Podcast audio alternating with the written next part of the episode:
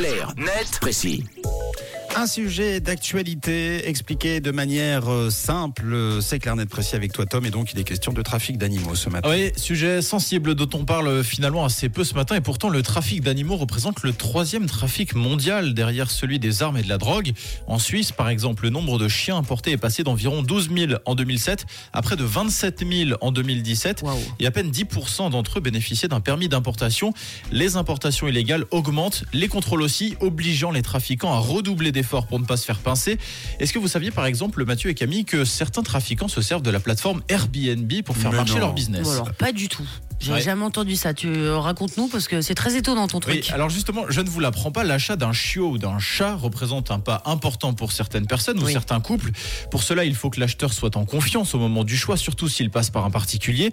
Et qui dit confiance dit endroit cosy. Vous commencez à me voir venir. Mhm. Vous imaginez bien que si vous voulez acheter un chien ou un chat, vous n'allez pas l'acheter à l'arrière d'une camionnette dans un hangar désaffecté. Et ça, les trafiquants l'ont bien compris. Ok, donc c'est là qu'intervient Airbnb quoi. Exactement, un joli appartement avec du mobilier scandinave, une belle maison rassurante avec du terrain et une pelouse bien tendue sur laquelle se trouve une niche toute propre, idéal pour rassurer mais surtout berner un acheteur qui a le sentiment que l'animal dont il va faire l'acquisition est traité avec soin. En réalité, c'est tout l'inverse qui se produit puisque les trafiquants importent le plus souvent des animaux qui ont grandi dans des conditions épouvantables dans des fermes situées en Pologne ou en Roumanie et pour masquer ces conditions déplorables, les malfrats louent des logements bien soignés sur Airbnb pour duper le client.